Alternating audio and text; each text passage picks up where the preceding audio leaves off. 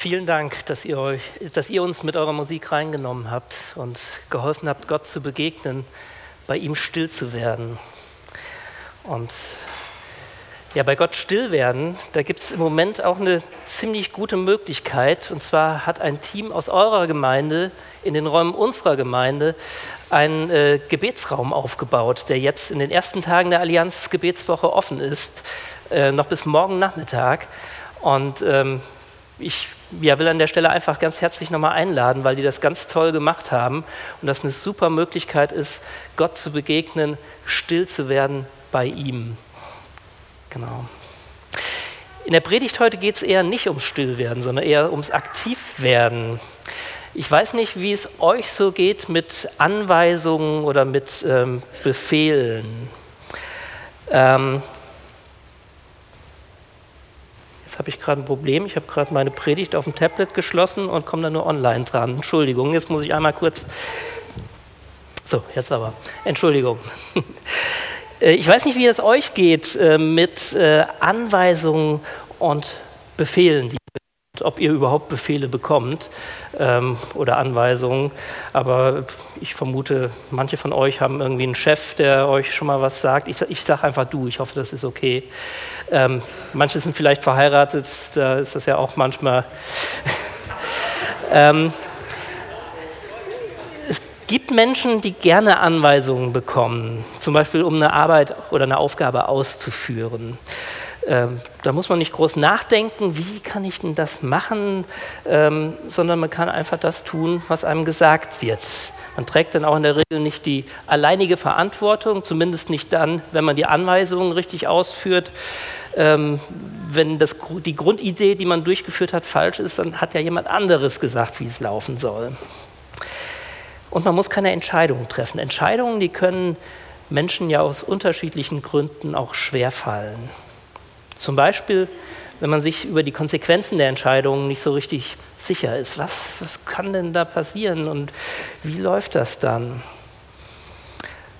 Und wenn man so tickt, wenn man sich da unsicher ist, dann ist man vielleicht ganz froh, wenn man eine klare Anweisung, einen klaren Befehl bekommt, wie denn man etwas machen soll. Oder es gibt die anderen, die ganz viele Konsequenzen sich ausmalen und alle Wege gleichzeitig denken und deswegen es ihnen schwerfällt, sich für eine Sache zu entscheiden. Auch dann kann eine Anweisung ganz hilfreich sein. Wenn man oft berufliche Entscheidungen treffen muss, dann ist man vielleicht manchmal froh, in anderen Lebensbereichen die Entscheidungen abgenommen zu bekommen und eine klare Ansage zu bekommen. Kann natürlich auch genau andersherum sein. Man ist dann so gewohnt zu entscheiden, dass man es nicht aushält, wenn man die Entscheidung nicht selber trifft. Das ist dann der andere typische Mensch. Der andere Typ Mensch, derjenige, der nicht hören will ähm, oder nicht gesagt bekommen will, was er oder sie zu tun oder zu lassen hat, die so ein bisschen ihre Schwierigkeiten mit Anweisungen haben. Menschen zum Beispiel gerne selbst Lösungsstrategien entwickeln, die gerne eigene Wege suchen, denen ist es manchmal zu langweilig, so einen vorgegebenen Weg zu gehen. Oder sie kennen eine vermeintlich bessere Lösung, einen vermeintlich besseren Weg ähm, und ärgern sich dann vielleicht über die in ihren Augen nur halb durchdachte Anweisung der anderen Person. Es gibt auch Menschen, die haben Angst davor, Anweisungen auszuführen aus Angst, weil könnte, könnte ich ja falsch machen. Also Angst davor, die Anweisung nicht richtig auszuführen. Und manche ähm, schrauben dann ihre eigene Anforderungen so hoch, weil sie ja nichts verkehrt machen wollen, dass es auch schon wieder ungesund wird. Ja, anderen ist es völlig unwichtig, ob sie eine Anweisung richtig ausführen oder nicht. Sie machen einfach ihr eigenes Ding und haben so ihr eigenes Problem im Umgang mit Autoritäten. Eltern müssen Jugendliche oder Kinder, Jugendliche, junge Erwachsene nach und nach die Verantwortung für ihre Entscheidungen überlassen. Und dazu gehört es auch manchmal, sie falsche Entscheidungen treffen zu lassen oder Entscheidungen, die man selbst anders getroffen hätte. Macht man das nicht, dann haben Kinder oft später Schwierigkeiten, Entscheidungen zu treffen oder Verantwortung zu übernehmen und auch mal Frust auszuhalten, wenn etwas nicht klappt.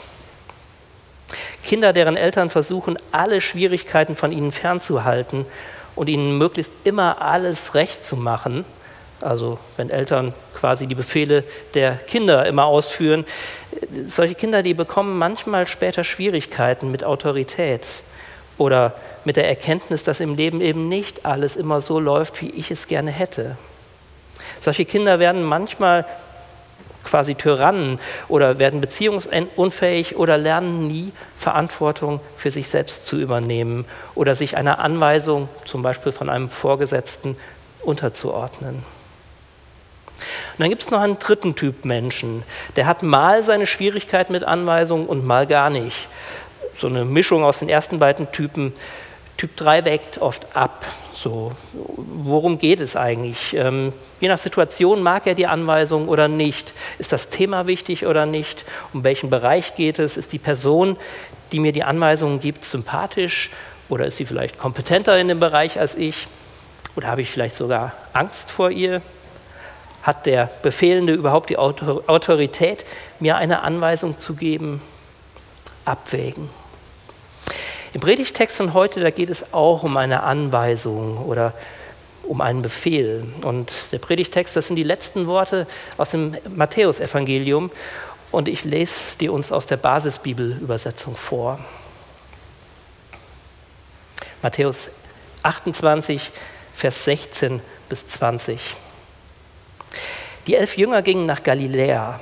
Sie stiegen auf einen Berg, wohin Jesus sie bestellt hatte. Als sie Jesus sahen, fielen sie vor ihm nieder.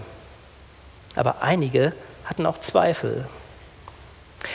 Jesus kam zu ihnen und sagte, Gott hat mir alle Macht gegeben, im Himmel und auf der Erde. Geht nun hin zu allen Völkern und ladet die Menschen ein, meine Jünger und Jüngerinnen zu werden tauft sie im Namen des Vaters, des Sohnes und des Heiligen Geistes und lehrt sie, alles zu tun, was ich euch geboten habe. Seid gewiss, ich bin immer bei euch, jeden Tag, bis zum Ende der der sogenannte Missionsbefehl. Bei Matthäus ist diese Begegnung, äh, diese Begegnung der Jünger mit dem auferstandenen Jesus die erste nach seinem Tod. Also das erste Mal, dass sie sich treffen. Kein Wunder, dass einige Zweifel haben, ob das wirklich Jesus ist, der da vor ihnen steht. Kann das denn überhaupt sein? Die Stelle, die wird meistens mit einige Zweifelten übersetzt.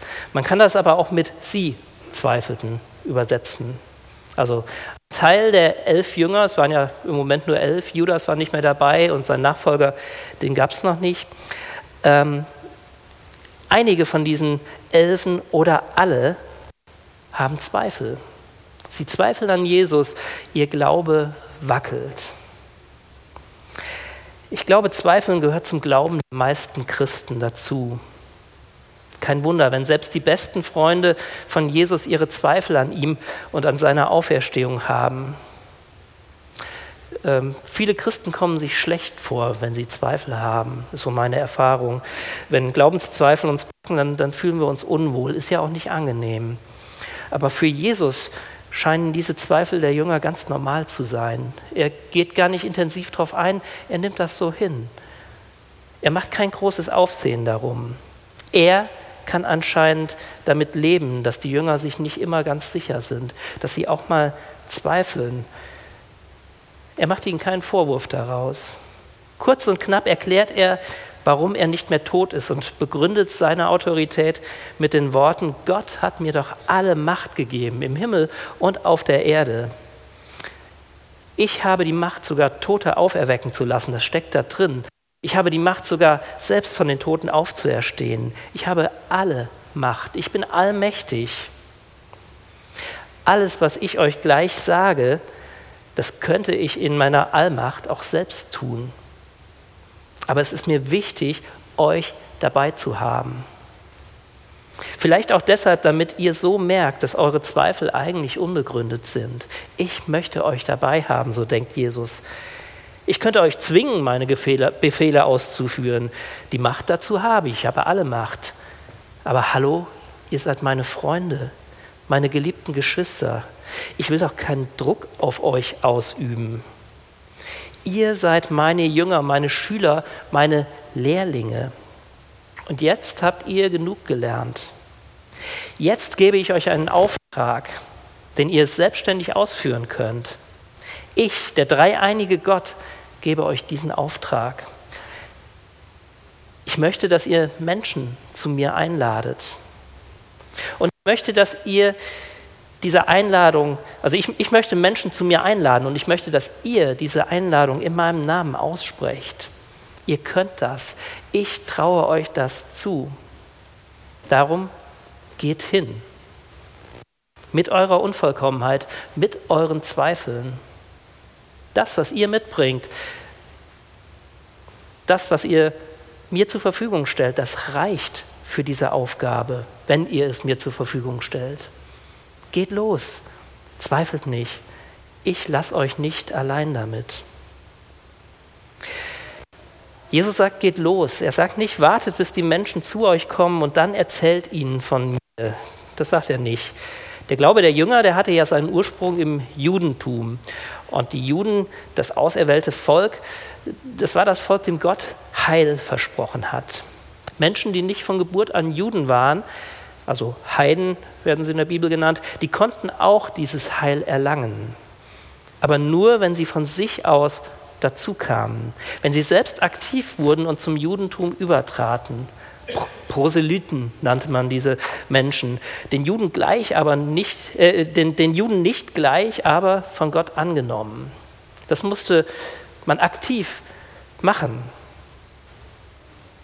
Dass man jetzt andersrum aktiv versuchte, Menschen von außen für den eigenen Glauben dazu zu gewinnen, das kannten die Jünger bisher nicht. Wenn Jesus hier sagt, geht hin zu den Menschen, um sie zu mir zu bringen, dann war das völlig neu für die Gläubigen, Gläubigen der damaligen Zeit. Abwarten, dass Menschen Interesse am Glauben hatten und kamen, ja klar, das war okay, das kannten sie. Aber hingehen, das war ungewohnt und neu.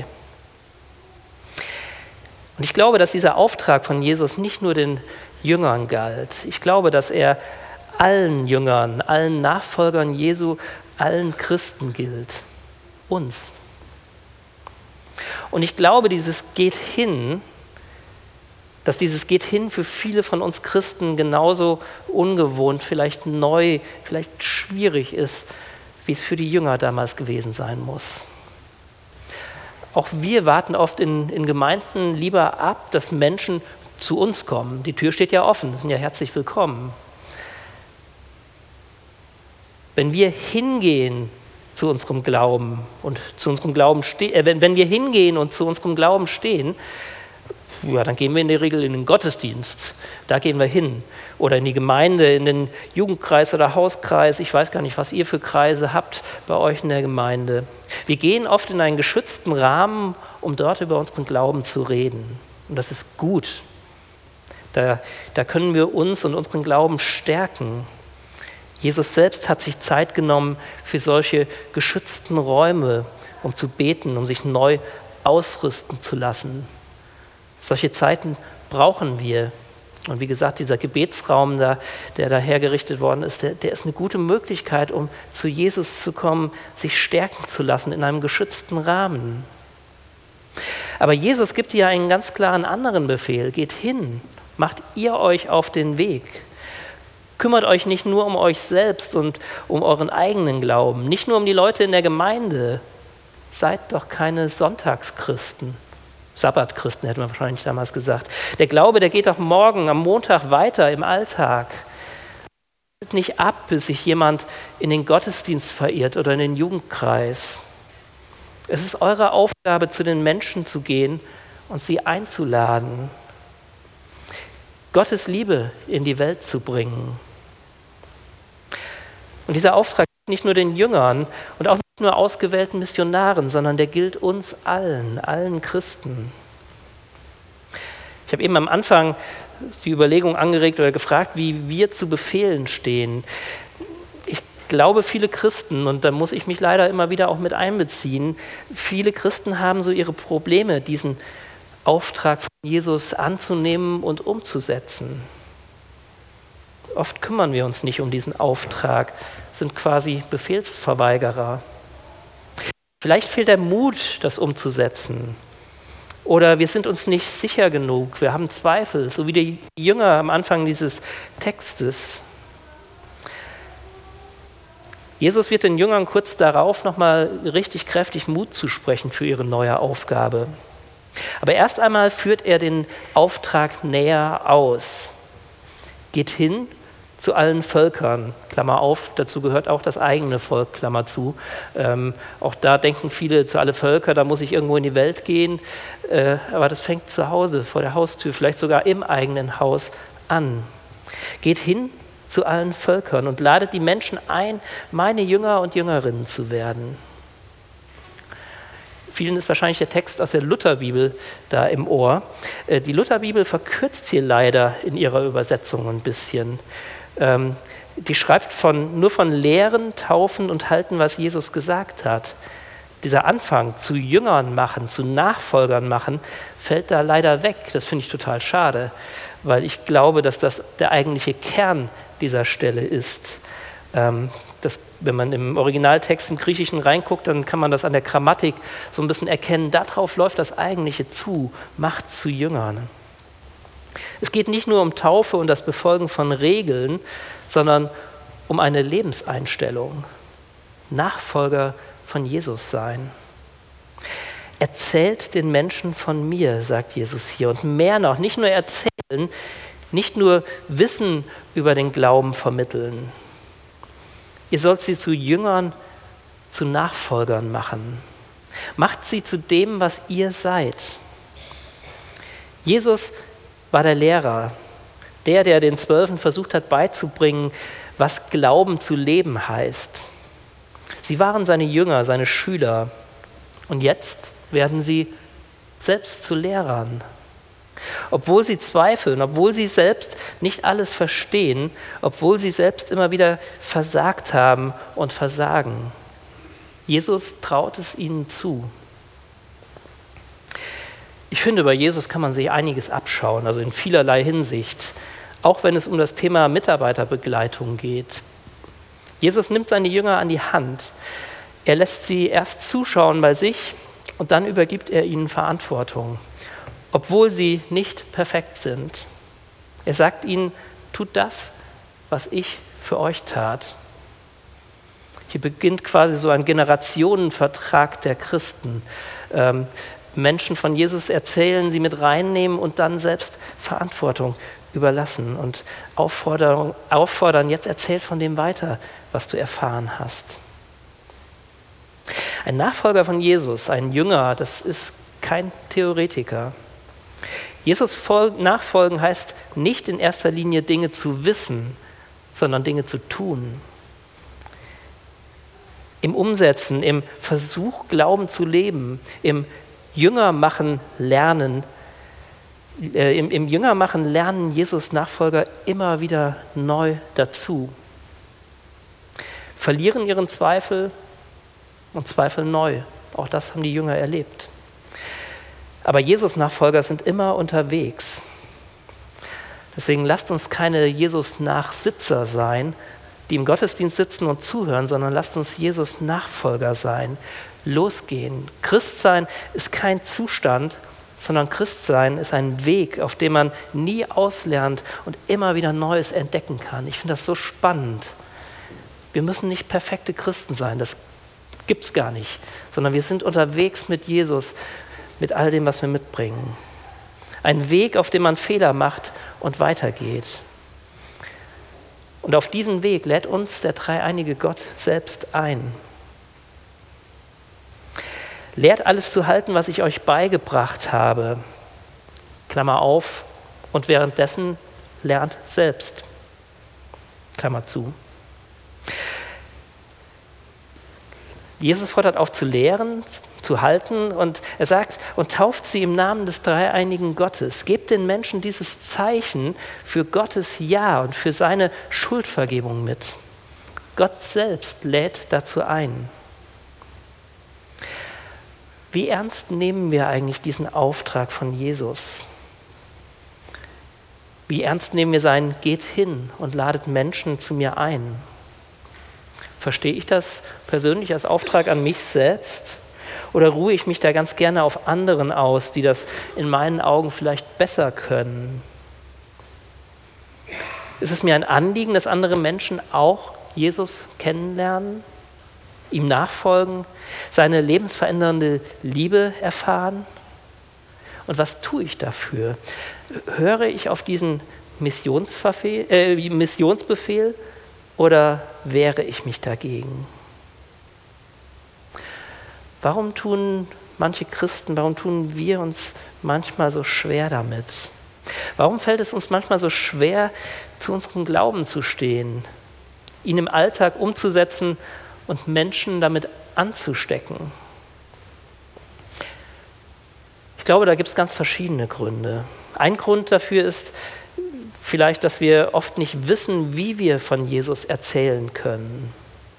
Wir zweifeln an unseren Fähigkeiten, aber ich glaube, wenn wir mit Jesus und für Jesus unterwegs sind, der alle Macht in, im Himmel und auf Erden hat, dann können wir sicher sein, dass er uns diese Fähigkeiten im richtigen Moment gibt, die wir brauchen. Ich glaube, deswegen hat Jesus das den Jüngern hier am Anfang des Gespräches gesagt. Jesus sieht unsere Zweifel und Schwächen, genauso wie er, wie er die Zweifel der Jünger gesehen hat. Aber trotzdem hat er sie beauftragt. Er wird dazugeben, was fehlt. Vielleicht sind manchmal auch unsere Erwartungen zu groß. Ich erzähle meinen Freunden einmal von Jesus und dann haben sie sofort Interesse. So müsste das eigentlich gehen.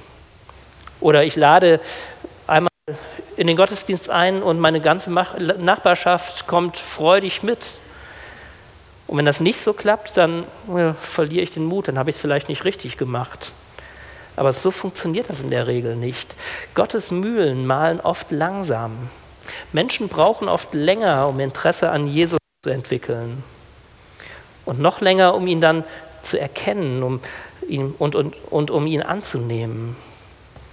Die Jünger, die waren jahrelang mit Jesus unterwegs und als sie ihm hier begegnen, da haben sie immer noch Zweifel. Selbst sie sind noch nicht so weit, wie wir uns oft Christen vorstellen in Klammern wieder, ich arbeite viel mit Klammern, ähm, wie wir uns oft falsch, fälschlich Christen vorstellen. Christen sind nie so weit, dass es alles perfekt ist und einfach ist. Jesus kennenlernen braucht seine Zeit. Glauben lernen braucht seine Zeit. Und gerade die ersten Schritte dauern oft. Menschen brauchen oft viele kleine Anstöße, um Jesus näher zu kommen. Und du kannst ein Teil dieser Anstöße sein. Du kannst deinen kleinen Teil dazu beitragen, aber das braucht oft Zeit und manchmal sehen wir die Ergebnisse gar nicht. Ich möchte euch einen Text vorlesen, den ich vor einiger Zeit im Internet gefunden habe. Im fernen Osten pflanzten die, Mensch, äh, pflanzen die Menschen einen Baum, den chinesischen Bambus. Vier Jahre lang gießen und düngen sie die Pflanze, scheinbar ohne etwas damit zu erreichen. Im fünften Jahr gießen und düngen sie ihn erneut. Und in fünf Wochen wächst der Baum drei Meter hoch. Ist dieser Baum nun drei Meter in fünf Wochen oder drei Meter in fünf Jahren gewachsen? Die Antwort ist, der Baum wuchs drei Meter in fünf Jahren. Hätten die Menschen nach vier Jahren aufgehört zu gießen und zu düngen, wäre die Pflanze eingegangen. Auch in unserem Glaubensleben sollten wir dranbleiben. Schon der gute alte Paulus sagte, deshalb bleibt fest und unerschütterlich im Glauben, liebe Freunde, und setzt euch mit aller Kraft für das Werk des Herrn ein. Denn ihr wisst ja, dass nichts, was, ich für, was ihr für den Herrn tut, vergeblich ist. Im Korintherbrief schreibt er das. Auch Petrus stimmt, stimmt mit ein. Bemüht euch deshalb darum, liebe Freunde, ein reines und tadelloses Leben in Frieden mit Gott zu führen während ihr auf all dies wartet. Welche Träume und Ziele du auch hast, versuche nicht aufzugeben. Bleib dran, gieße und dünge sie weiter. Der bekannte Prediger Charles H. Spurgeon sagte einmal, mit Geduld hat die Schnecke es auf die Arche geschafft. Wir sind ganz sicherlich manchmal Schnecken und nicht immer Geparden. Wer weiß schon, wozu dies dient. Und ich glaube, diesen Text, den kann man auf viele Dinge in unserem Leben beziehen, unter anderem auch auf unseren Glauben und unsere Versuche, andere Menschen zu Jesus einzuladen. Da braucht man oft Geduld. Aber Gott lässt oft im Verborgenen etwas geschehen. Und vielleicht sehen wir, wie beim Bambus, erst nach Jahren, was sich, dass sich etwas tut. Wir brauchen gar nicht so einen hohen Anspruch zu haben und zu denken, dass unsere Mission sofort erfolgreich sein müsste. Letztlich sind es doch nicht wir, sondern Gott selbst, der einlädt. Vielleicht tun wir uns auch deshalb manchmal mit dem Missionsbefehl schwer, weil wir nicht so richtig wissen, wie wir das umsetzen sollen. Wie können wir Menschen Lust auf Jesus machen und sie zu Jüngern machen?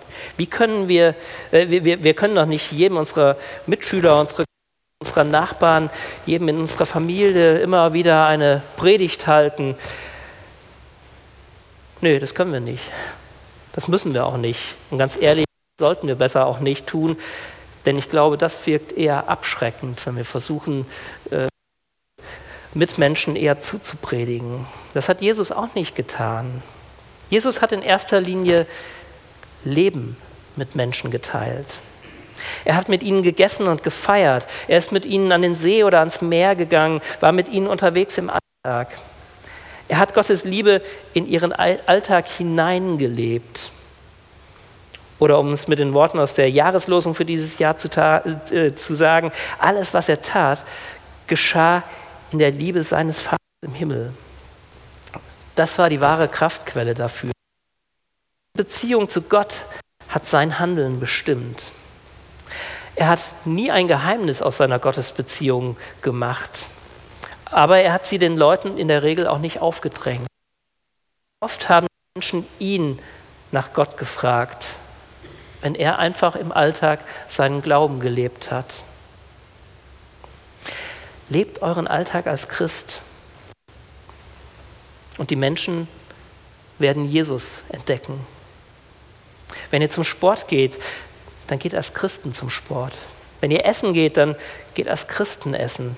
Warum nicht auch mal im Restaurant beten vor dem Essen? Wenn, wenn ihr einkaufen geht, dann geht als Christen einkaufen. Wenn ihr gerne angelt, dann macht das als Christ. Wenn ihr campen geht, dann macht das und nehmt Jesus mit. Seid kreativ. Wohin können wir gehen und den Auftrag Jesu geht hin ausführen? Und da nicht predigen, sondern da einfach als Christ leben und handeln. Das Großartige an diesem Missionsbefehl, finde ich, ist, dass er umrahmt ist von zwei Zusagen. Da haben wir wieder diese Klammern.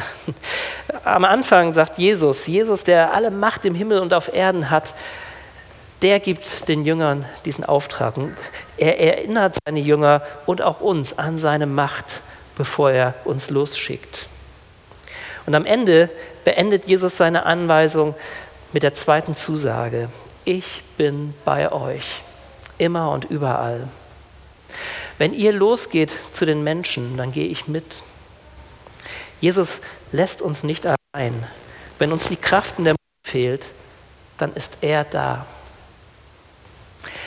Und wie schön wäre, neu Lust darauf bekämen, Menschen zu Jüngern zu machen, zu Nachfolgern Jesus, Menschen zu Jesus zu bringen.